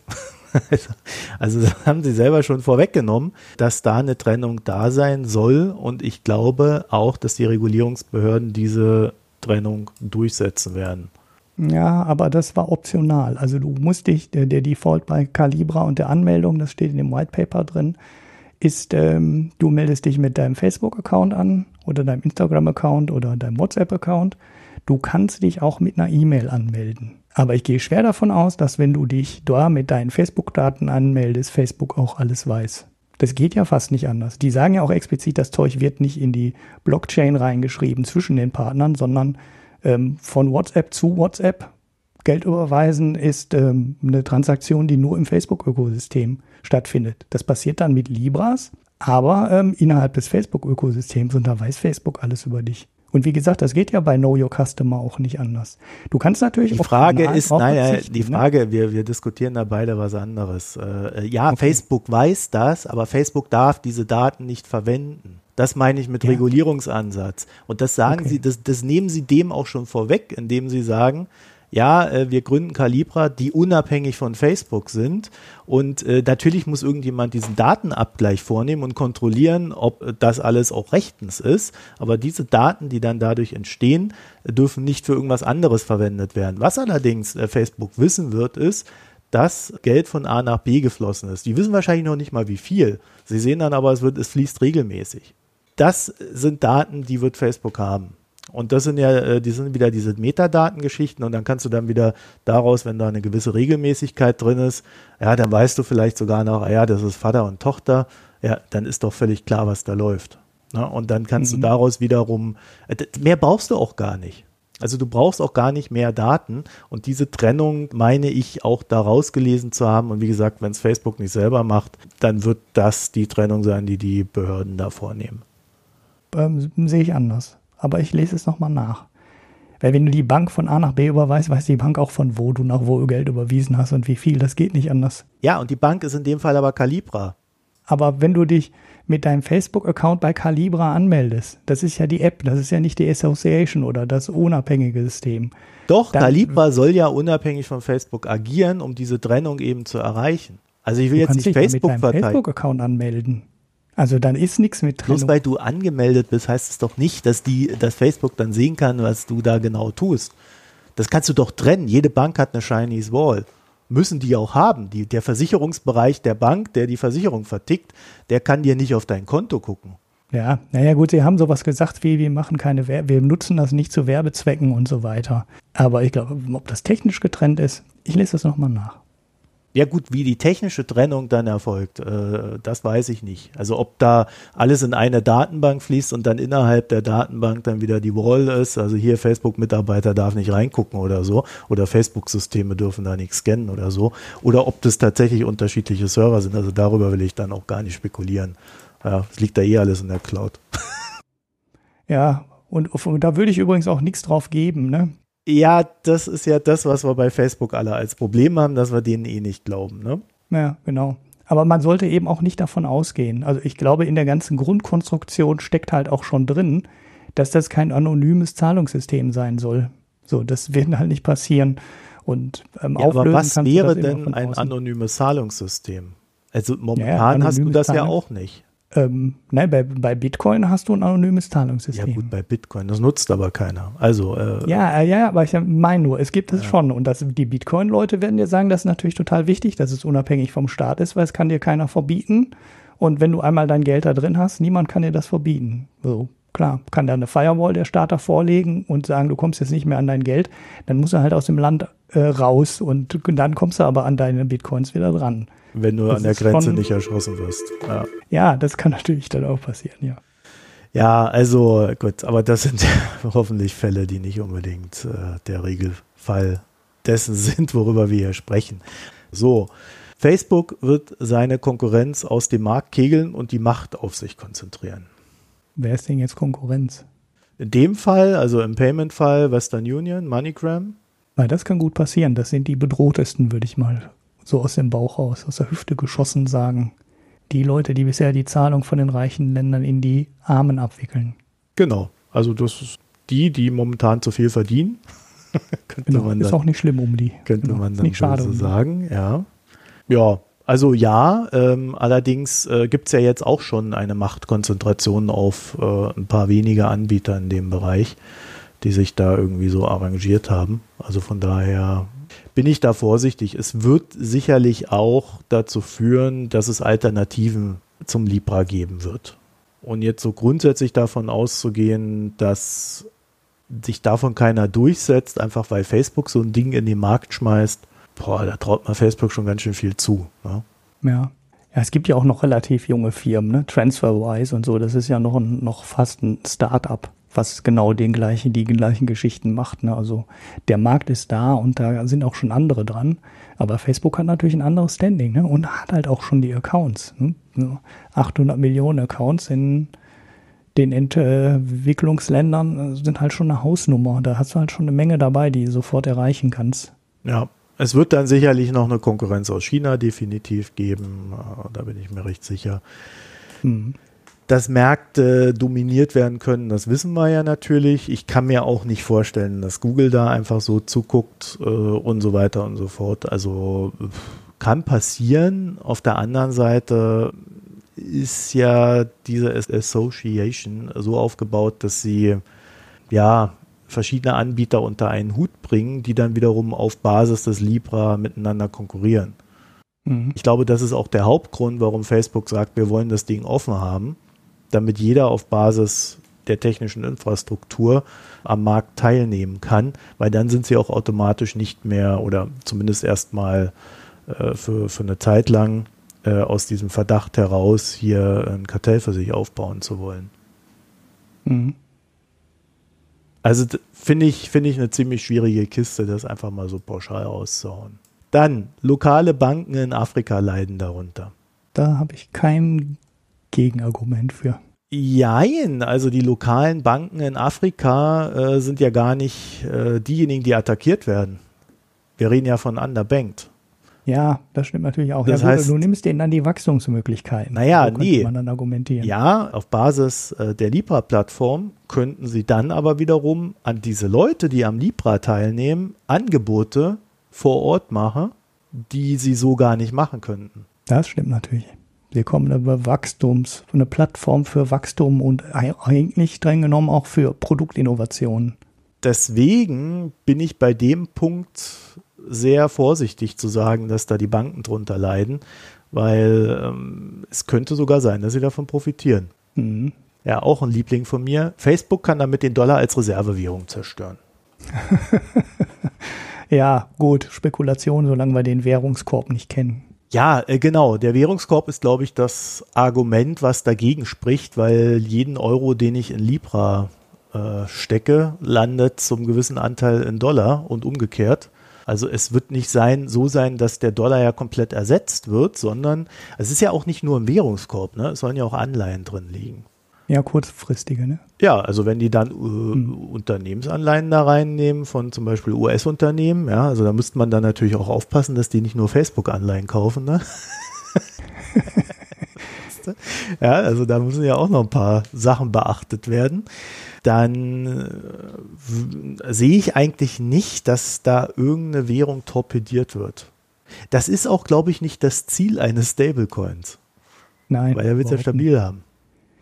Ich, ich glaube auch, dass ähm, ich, ich habe auch sowas gelesen, äh, dass der äh, Libra dann möglicherweise Probleme für den Finanzmarkt gibt, äh, wenn zu viele Leute zu viel Geld in den Libra stecken, weil der Libra, also die Libra Association, die dann halt die Staatsanleihen kauft, ein entscheidender Nachfrager für diese Staatsanleihen werden sollte. Und da habe ich dann schon aus, naja, sag ich mal, den üblichen verschwörungstheoretischen Kreisen gehört, dass Facebook dann der große Staatsfinanzierer in Zukunft wird. Aber ich glaube, ehrlich gesagt, so wahnsinnig wichtig wird der Libra dann nicht und so wahnsinnig viel Geld stecken die Leute auch nicht in ihre Libra-Wallets, dass da auf einmal ein Markt entsteht, der ein paar Billionen Dollar schwer ist, wo dann die Libra Association auf einmal die, das Zinsniveau auf der Erde bewegen würden. Ja, vor allen Dingen muss man berücksichtigen, dass das Geld, was ich in Libra stecke, gegebenenfalls ja auf meiner Bank liegen würde und die Bank da ohnehin am Kapitalmarkt agieren würde. Ja, genau. Das heißt, es verschiebt sich nicht wirklich viel, weil das im Kreislauf dahinter eh alles ähnlich passiert. Genau. Was man bei diesen Argumenten berücksichtigen muss, wie diese Reservewährung äh, wird zerstört und so weiter. Da steckt schon sehr viel Imagination von Erfolg dahinter. Ne? Also die ja, Leute ja, trauen dem ja. Ding zu, dass das so durchrockt und jeder wird das, äh, diese Währung haben müssen, sonst kann er am Leben nicht mehr teilnehmen. Äh, so einen Erfolg kann das gar nicht haben. Glaube ich auch nicht. Also hier im Westen ähm, kannst du mit der Kreditkarte überall bezahlen. Das heißt, jeder, der eine Bankverbindung hat, braucht eigentlich das Libra-Ding nicht. Der, wir konnten ja bisher auch alles bezahlen und ne, Kreditkarte und Apple Pay und Google Pay und so weiter, das ist ja alles da. Und ähm, ja, dann legt man sich da vielleicht mal ein bisschen Geld rein, um dann Geld hin zu überweisen oder vielleicht auch, weil es mal irgendwann billiger ist und jemand so wie Uber dir äh, 50 äh, Cent oder 80 Cent Rabatt gibt auf eine ähm, Zahlung, wenn du über die Libra oder über, über Libra bezahlst, weil es halt billiger ist, als die Kreditkarte abzuwickeln. Aber dann werden die Leute hier im Westen trotzdem nicht anfangen und da zwei, drei oder 5.000 ähm, Euro in Gegenwert in Libra dann sich in diese Libra-Wallet reinzuschieben. Es gibt ja keinen Grund, keinen Grund dafür. Da legt man sich so ein bisschen Geld rein, wie man es früher mit der EC und der Cash-Funktion vielleicht gemacht hat, um dann am ja, ähm, ÖPNV-Automaten bezahlen zu können oder so Dinge. Viel mehr hat da ja kaum jemand mitgemacht. Aber ähm, ja, und dann wichtiger, prozentual von deinem Einkommen her wichtiger wird es natürlich für die Underbanked-Leute werden, aber die haben halt auch einfach nicht so viel Geld. Ne? Auch die werden dann keine 1000 Euro da reinlegen äh, können, weil 1000 Euro verdienen die ja, im halben Jahr oder in einem Jahr und die werden den Teufel tun, da ein halbes Jahresgehalt auf äh, die Wallet zu schieben. Äh, auch schon allein deswegen, weil es ja äh, das Geld eh von äh, direkt wieder ausgegeben wird, weil die halt so wenig haben und die haben dann vielleicht 10, 20 oder 30 Dollar auf diesem Ding drauf. Aber viel mehr wird halt nicht passieren. Deshalb ist es, glaube ich, ziemlich utopisch davon auszugehen, dass da irgendwie eine Milliarde Menschen zweieinhalbtausend Euro im Durchschnitt auf dieser Wallet liegen haben und das äh, Ding dann insgesamt 2,5 Billionen Dollar schwer werden würde. Ich würde mal sagen, äh, wenn es größer wird als eine halbe Billion, wäre ich schon, ähm, wäre es schon ein Riesenerfolg für Facebook und dann wäre es halt für die Finanzmärkte kein wirklich riesiger Player, wenn da jetzt so ein 500 Milliarden Dollar äh, kurzfristige Staatsanleihen und äh, Cash kaufender neuer Akteur am Finanzmarkt wird. Das ist halt nicht so, nicht wirklich entscheidend. Ja, der zusätzlich noch äh, andere Akteure dann ersetzt. Ja, ja, ja genau, das genau. Ja, da, da passiert also wirklich dann nicht viel. Ja, ja hast du recht. Ja, ja das war, glaube ich, beieinander. Ähm, so, dann Libra könnte den Zinsmarkt durcheinander bringen. Also da geht es eher so um diesen theoretischen Bereich, dass äh, wenn dann viel in Dollar angelegt ist und man da ja irgendwie dann, was weiß ich, seine 2% Zinsen bekommt oder anderthalb bis 2% und dann könnte man ja, wenn da jemand in Euro anlegt, äh, dem über Libra quasi 1% Zinsen anbieten, was sehr viel höher ist als das, was er hier in Deutschland kriegt. Das ist theoretisch alles okay hat bloß ein kleines Problem. Es gibt natürlich noch eine Währungsschwankung dazwischen, wenn du da in anderen Währungen dann rumfummelst. Und mhm. das müsstest du absichern, was auch wieder Kosten generiert. Und ja, wenn dann irgendwann die Kosten die Zinsen dann auffressen, dann ist das vielleicht doch alles nicht so gut. Ja. Also sch ganz schwierige Kiste, die wirklich sehr theoretisch ist. Glaube ich auch. Ich glaube generell, wenn man sich über die Auswirkungen des Libra Gedanken machen muss, muss man wirklich immer auf die Underbanked-Leute schauen und auf die Länder, wo die Underbanked-Menschen ähm, sitzen. Da könnten die Auswirkungen viel, viel dramatischer werden, als es hierzulande sind. Ich schneide einfach mal nur den Punkt an. Im Westen interessiert so ein Währungskorb aus Dollar, Euro, Yen eigentlich niemanden. An den Finanzmärkten interessiert das auch keinen. Da, da sind so Minimaleffekte zu erreichen, aber das wird nichts nix großartig bewegen, weil dafür ist einfach die Summe Geld, die da drin liegt, ähm, zu klein. Aber wenn du über Länder ähm, sprichst, die eben nicht eine Weltwährung sind. Ne? Und du, du redest über arme Länder, die bisher nicht an den Dollar gebunden sind und wo möglicherweise auch der Besitz von Dollar gar nicht so erlaubt ist, ähm, die aber trotzdem ein Problem haben. Für die Länder kann so, eine, ein einfacher Zugriff auf eine neue Währung, auf eine neue stabile Währung natürlich wirklich was bewegen. Ne? Also da, da kann es wirklich sein, dass du in Ländern mit einer schwachen Währung, einer schwachen Wirtschaft, einer schwachen Zentralbank äh, die Zentralbank aushebelst. Da sind die Auswirkungen halt viel, können halt viel extremer werden. Und ich würde die möglichen negativen Auswirkungen äh, des Libra immer in, aus der Ecke sehen. Und dann ist ja immer auch noch nicht klar, ist das jetzt für die Bevölkerung wirklich eine negative Entwicklung? Denn möglicherweise sind die Interessen der Bevölkerung und die Interessen der Politik und der Notenbank ja gar nicht deckungsgleich. Und vielleicht ist der Libra für die breite Bevölkerung eben doch eine Verbesserung und halt nur ein Nachteil für die regierende Klasse und die Notenbank, die nämlich darüber Macht verlieren. Aber das ist doch so ein Thema, das müsste man, müsste man vielleicht mit der Hanna nochmal diskutieren. Ja, also äh, mein nächster Punkt ist, Libra destabilisiert Wirtschaften mit schwacher Währung. Das ging ja so ein bisschen in die Richtung. Ich habe mir da ja mhm. auch schon einen Kopf drüber gemacht und mein Hauptargument dagegen wäre, Wirtschaften mit schwacher Währung sind ja bereits destabilisiert, beziehungsweise ähm, schwache Wirtschaften erzeugen schwache Währungen und die Leute suchen sich dann Alternativen und die heißen meistens Dollar. Mhm. Oder Schwarzmarktalternativen wie Zigaretten, Butter, ja, was du halt zum Leben brauchst.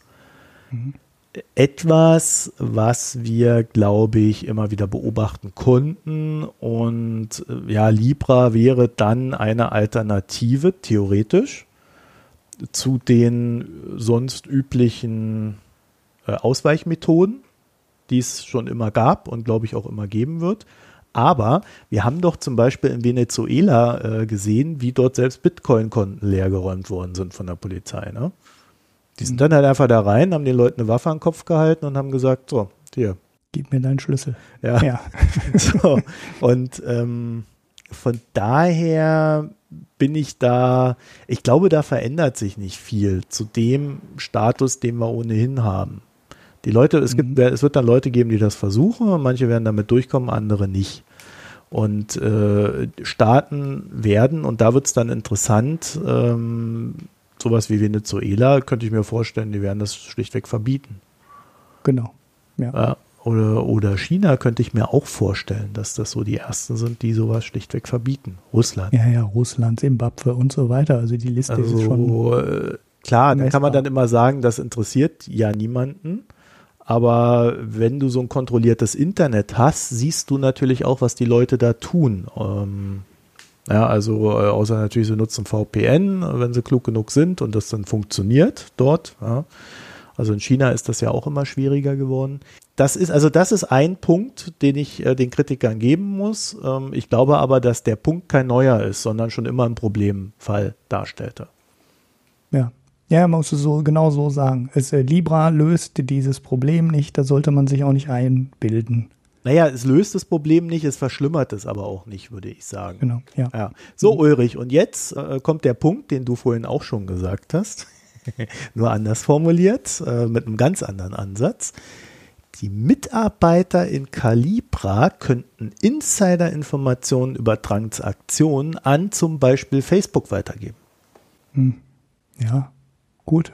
Ähm. Oder auch generell Daten, ja, also das, was du ja vorhin ja. schon gesagt hast, ob das alles so getrennt ist, ja. Also ja, wie bei jeder Bank auch. Ja? Also wer da reingucken kann, kann das theoretisch weitergeben. Mhm. Ob das dann passiert, ja, also einer der Gründe, warum Banker so viel Geld verdienen, zumindest in der Compliance, ist ja, dass sie halt auch, ganz viele Sachen ja, und genau. müssen schweigen. Genau, genau, dass sie auch so, so viel schweigen müssen, wie sie wissen. Deswegen, ähm, ja, ist ein altes Problem, bekanntes Problem, ist jetzt irgendwie nicht neu für Facebook, hast du mit jeder Bank. Deswegen würde ich das jetzt auch nicht unbedingt als Problem von Facebook tun. So, damit sind wir durch mit den Punkten, die mir so aufgefallen sind. Hast du jetzt noch irgendwelche Kritik, die du da noch so draufhauen willst? Nee, die meisten Fragen, die ich hier eingetragen habe, die sind jetzt so am Rande gekommen. Also dieses Entwicklungsländerproblem, da müssen wir mal gucken, ob wir das mit der Hanna nochmal machen. Das finde ich interessant. Die hat da bestimmt noch Insights. Was ich mich frage ist, bei Bitcoin habe ich ja gerade mal kurz gesagt, äh, wenn der dein Land dein Bitcoin sperrt, und du dir die Benutzung verbietest, musst du ja in Anführungsstrichen nur aus dem Land fliehen und kannst dann deine Bitcoins, auf deine Bitcoins wieder zugreifen. Die Frage ist jetzt, was passiert, wenn du so ein Calibra-Ding hast und äh, dir das Land äh, verbietet, auf dieses Ding zuzugreifen? Es ist ja dann nicht komplett ja. Du, du machst einen Hasskommentar auf Facebook, der wird der Facebook-Account gesperrt. Genau. Äh, ja, hat das dann irgendwelche Auswirkungen auf deinen Zugriff auf dein Wallet? Oder ähm, ja, also ich, ich würde, glaube ich, nie explizit meinen Facebook-Account mit meinem Wallet verbinden. Sagen wir es nee, mal so. Also äh, genau, wenn man aus irgendeinem dieser Länder kommt, bloß nicht. Ne? Das hat Facebook jetzt schon gesagt. Calibra-Nutzung wird gehen ohne Facebook, Instagram und so weiter Account. Man kann sich auch mit einer normalen E-Mail-Adresse anmelden.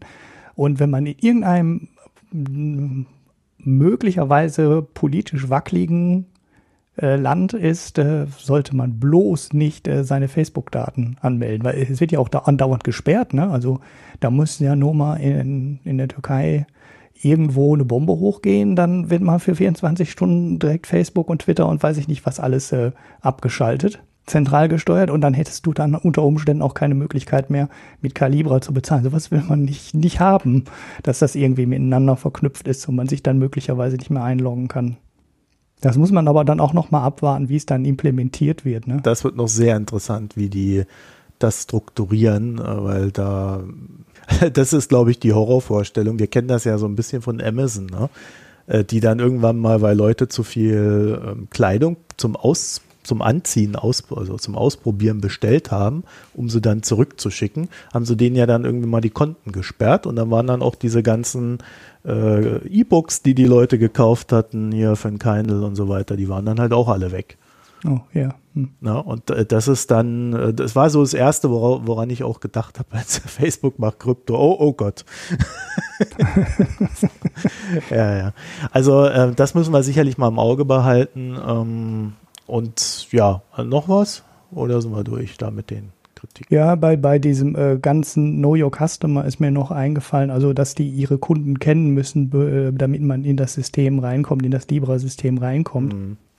Und dem Versprechen, dass das nach Möglichkeit kostenlos oder äh, mit sehr niedrigen Kosten alles funktionieren soll im System, ist mir noch aufgefallen oder eingefallen, ob das denn überhaupt geht. Weil ich weiß, ähm, aus dem Payment and Banking Podcast, ne, der auch schon was zu Libra gemacht hat jetzt, was ich ganz kurzfristig vor der Aufnahme noch gehört habe, dass diese Fraud äh, Prevention und Detection einen Großteil der Kosten im, ähm, in dem ganzen Abwicklungssystem ausmachen. Also die Kreditkartengesellschaften geben da viel Geld für aus. Die ähm, ganzen Rechnungsabwickler, also ne, sowas wie Klarna, wo du deine Rechnungen dann äh, verzögert drüber bezahlen kannst, ähm, bei Lastschriftverfahren und und und. Da geben die Gesellschaften halt sehr viel Geld dafür aus, äh, mögliche Betrugsgeschichten so früh wie möglich zu erkennen. Und da gibt es spezielle Dienstleister, die nichts anderes machen, als äh, die Anzahl der Betrugsfälle von 0,4 Prozent auf 0,35 Prozent zu senken, weil das ein entscheidender Kostenfaktor ist für die ganzen Transaktionsabwickler. Und wenn das ein so entscheidender ähm, Faktor ist, ist die Frage, kann Facebook diesen Teil der Kosten denn überhaupt aus dem System rauskriegen? Also ist dieses Versprechen, das kostenlos zu machen, überhaupt realistisch? Ne? Also geht das zu so niedrigen Kosten? Jetzt kann man natürlich sagen, okay, Facebook weiß vielleicht mehr über die Leute als die, als ähm, die Banken vielleicht wissen oder jemand, der eine EC-Karte auf den Tisch legt ähm, beim Textilhändler oder beim Edeka.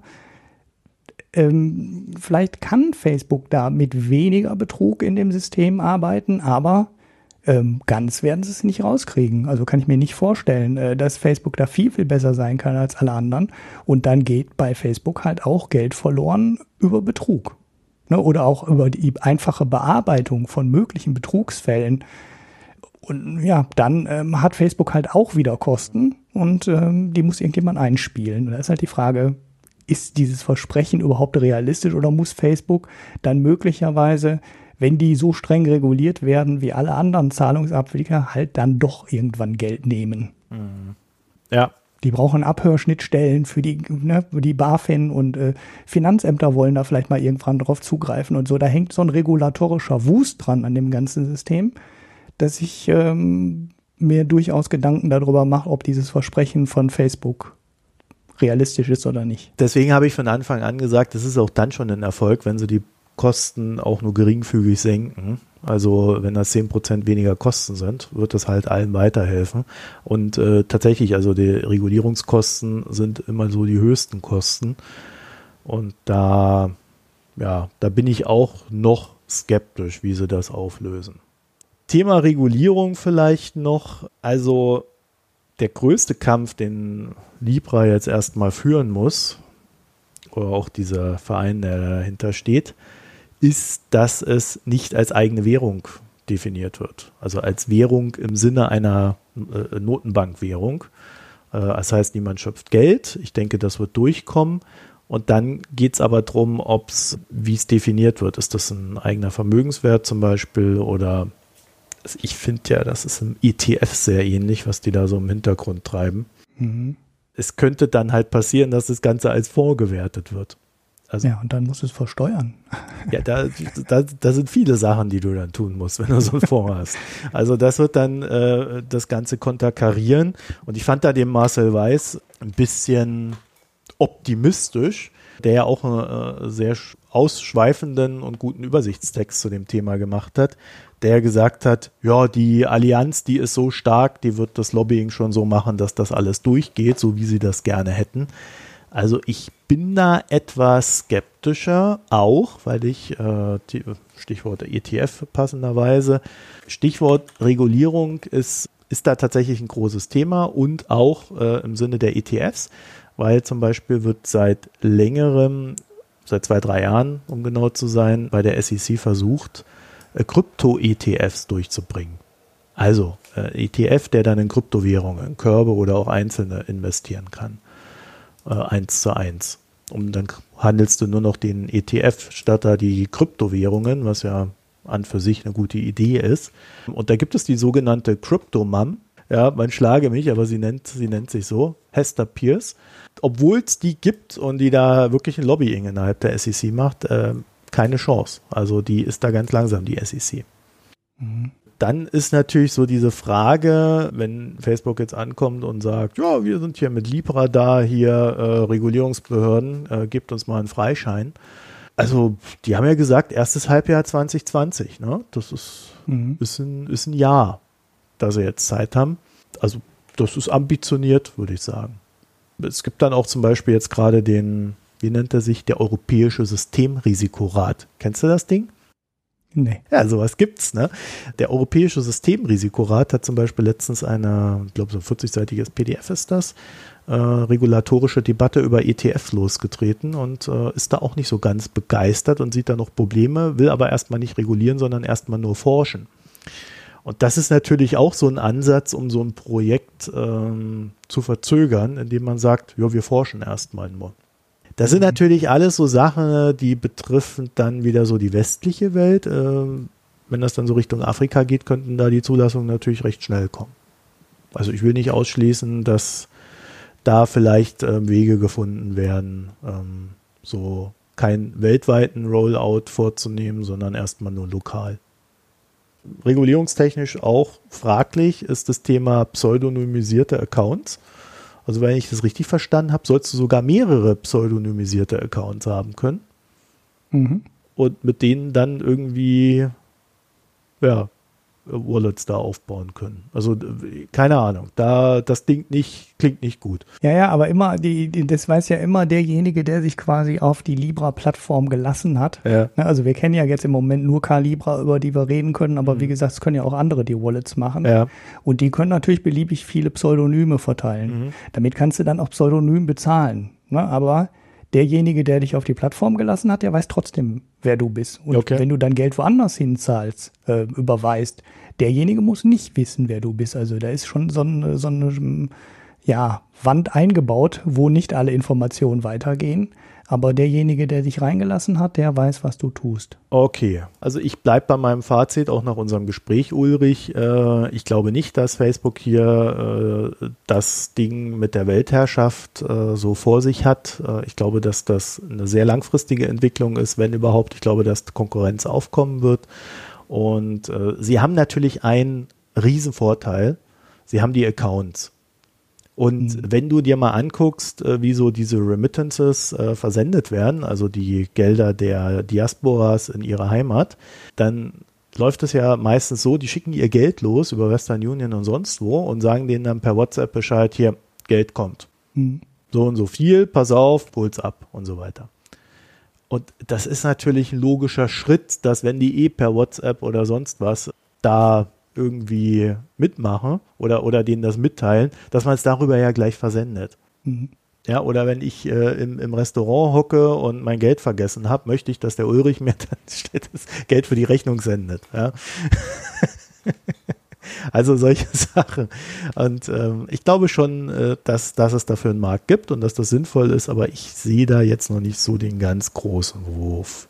So, also im Kern es ist eine Option, die Option ist für manche mehr äh, interessant als für andere, aber ich glaube auch nicht, dass das Geschäftsmodell der Banken dadurch bedroht wird, außer natürlich ähm, Thema Zahlungsabwicklung, da könnte es schon die ein oder andere Verwerfung geben. Aber im Kern können Banken, gerade wenn das System sich weiter öffnet und wenn Verträge möglich werden, ähm, sogar ja, ja auch Verträge mit Kunden schließen und Versicherungen. Ja, also das müssen wir dann mal gucken, wie sich das so auslässt. So, mhm. mein großes Thema wäre, wenn du äh, Regularien nach Geldwäschegesetz äh, vornimmst oder erfüllst, besser gesagt, dann äh, hast du ja eine Verifizierung des Kundens. Und das ist eigentlich die große digitale ID-Lösung, die du dann vor dir hast. Ne? Ja. Und das könnte so der Nebeneffekt sein. Also es wird ja immer so nach der Killer-Applikation gefragt von dem Ganzen. Und ich habe so das Gefühl, das könnte ein ähm, sehr positiver Nebeneffekt für Facebook sein. Mhm. Ja, auch möglicherweise für alle, die auf der Plattform arbeiten. Ne?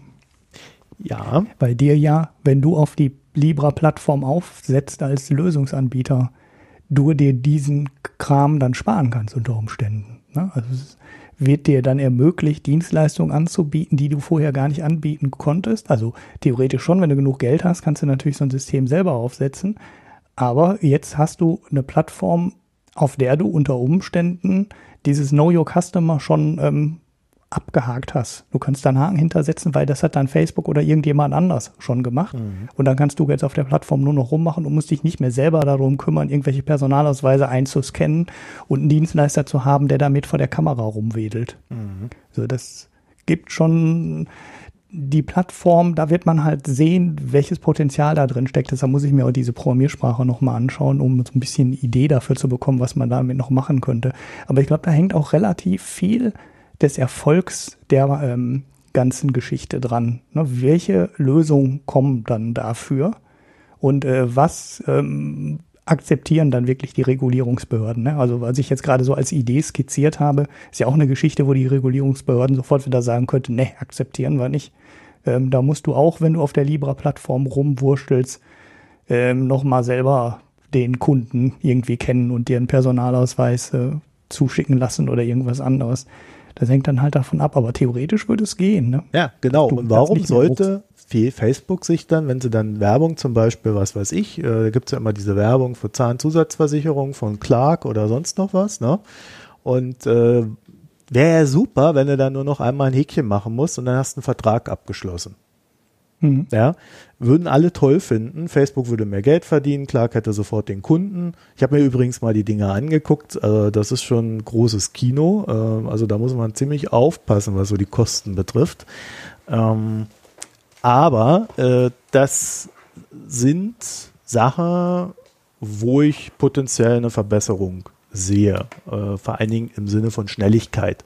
Und Schnelligkeit ist ja für Kunden nicht immer gut, weil du ja manchmal so diese Impulse hast und die äh, sozialen Netzwerke sind ja explizit auf Impulse auch ausgerichtet, dass du dann so, ach, ich muss jetzt unbedingt mein Foto teilen, weil ich so schön bin.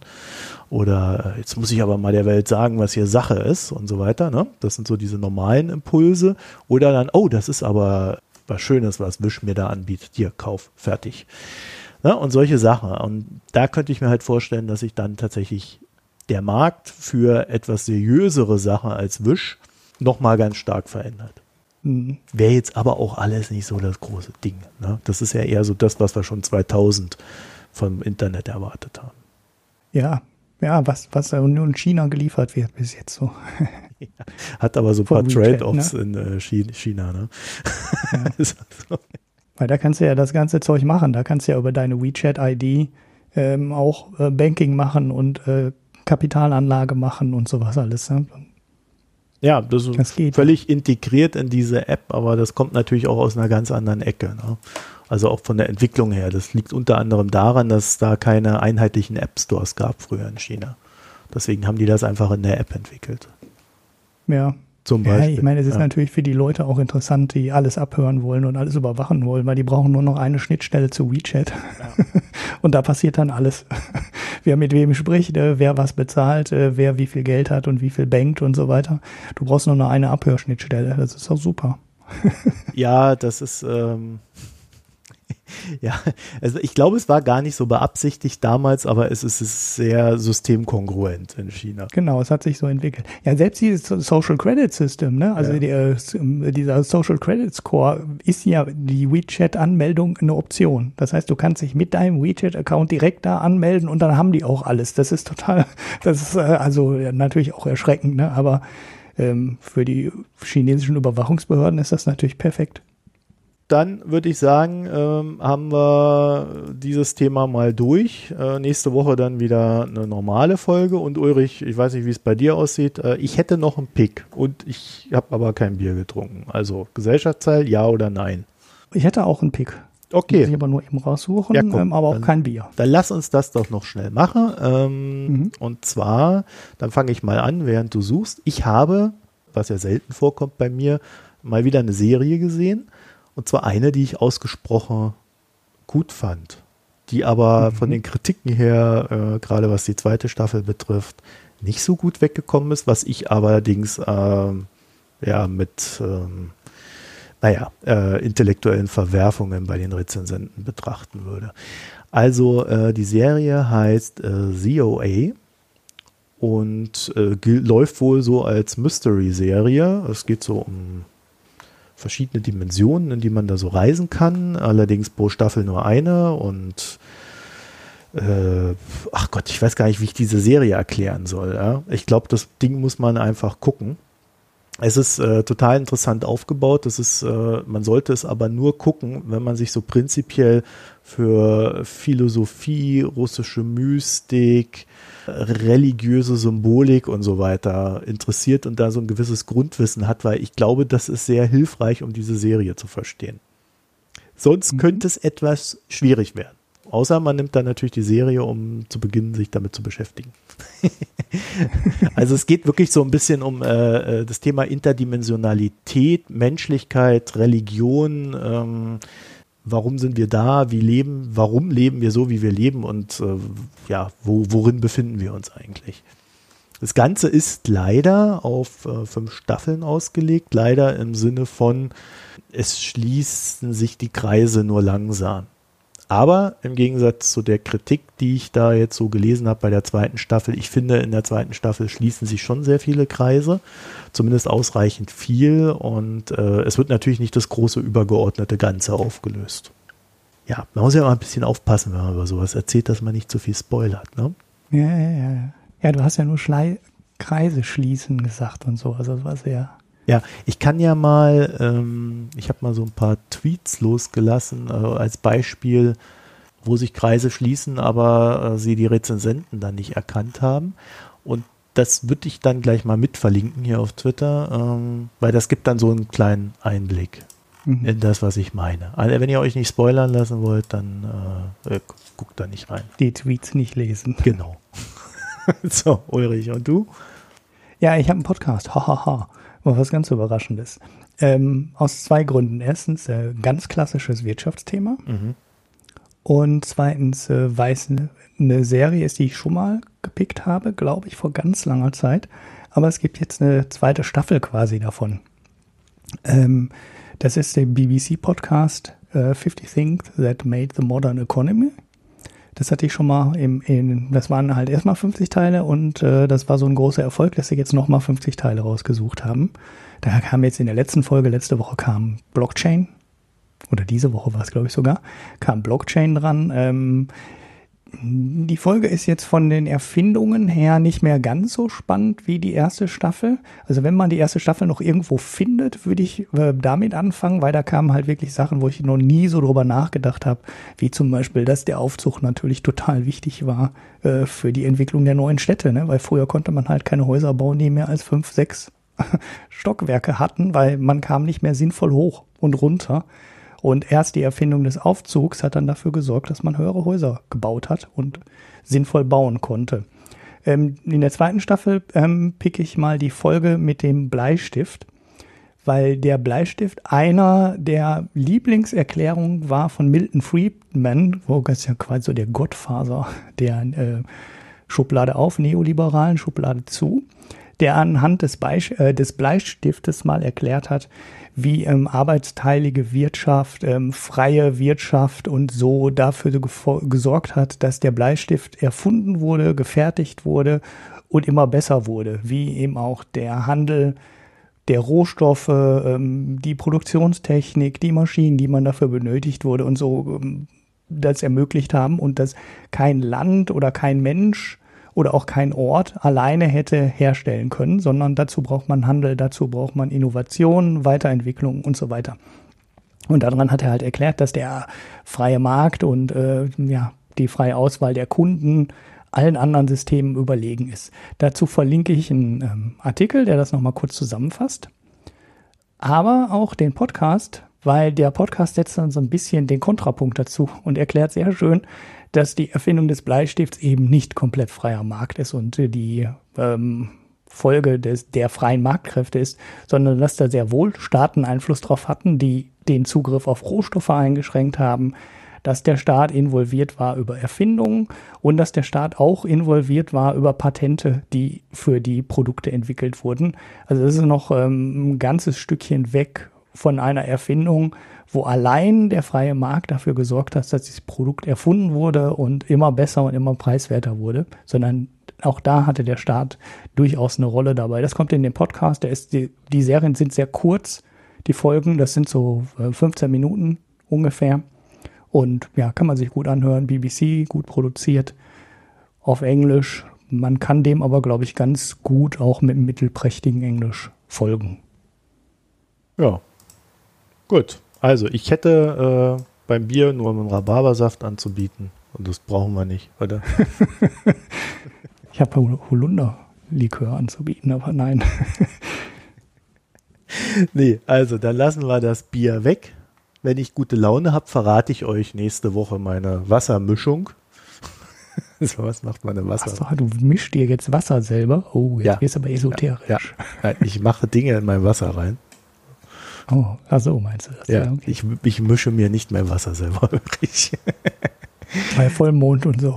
ja, genau, mit so einem Stier, der dann im Feld vergraben wird vorher und so weiter und so fort. Nein, also, äh, dann würde ich sagen, dann sind wir für diese Woche durch und äh, jetzt sind unsere Hörerinnen und Hörer dran, denn ihr könnt unsere Internetseite besuchen und dort kommentieren, www.mikroökonom.de mit OE oder ihr verteilt den Podcast in den sozialen Netzwerken das hilft uns und noch mehr hilft uns, wenn ihr uns etwas spendet, damit wir uns hier weiterentwickeln können. Und den Spendenlink, den findet ihr auch auf der Internetseite oder in den Show Notes. Da steht dann immer gleich die Kontonummer drin. Ne? Wir holen ja die Leute da ab, wo sie stehen. Mhm. Kontonummer. Dann, ja, Libra haben wir leider noch nicht. Aber das machen wir dann auch gleich, wenn es das gibt, oder Ulrich? Ja, Libra, Coins, alles, alles. Ja, nee, aber ist ja interessant, ne, sowas mal auszuprobieren. Wir hatten ja mal Libera P. Nee, Libra. Libera hieß Libera? das, genau. Libera. Ja, ja. Libera Pay. Ja, gibt's ja nicht mehr, ne? Jetzt gibt's nur noch Libra. Ja, wir haben immerhin noch nirgendwo Geld verloren bei den ganzen Versuchen. Ne? Wir haben immer noch geschafft, das Konto zu räumen, bevor es dann eingestellt wurde. Gab zum Glück eine Ankündigung, ne? schnell, schnell das Geld wegholen. Ja, also, ähm, ja, dann sind wir durch für diese Woche und äh, wünschen euch noch eine schöne Zeit. Tschüss. Ciao.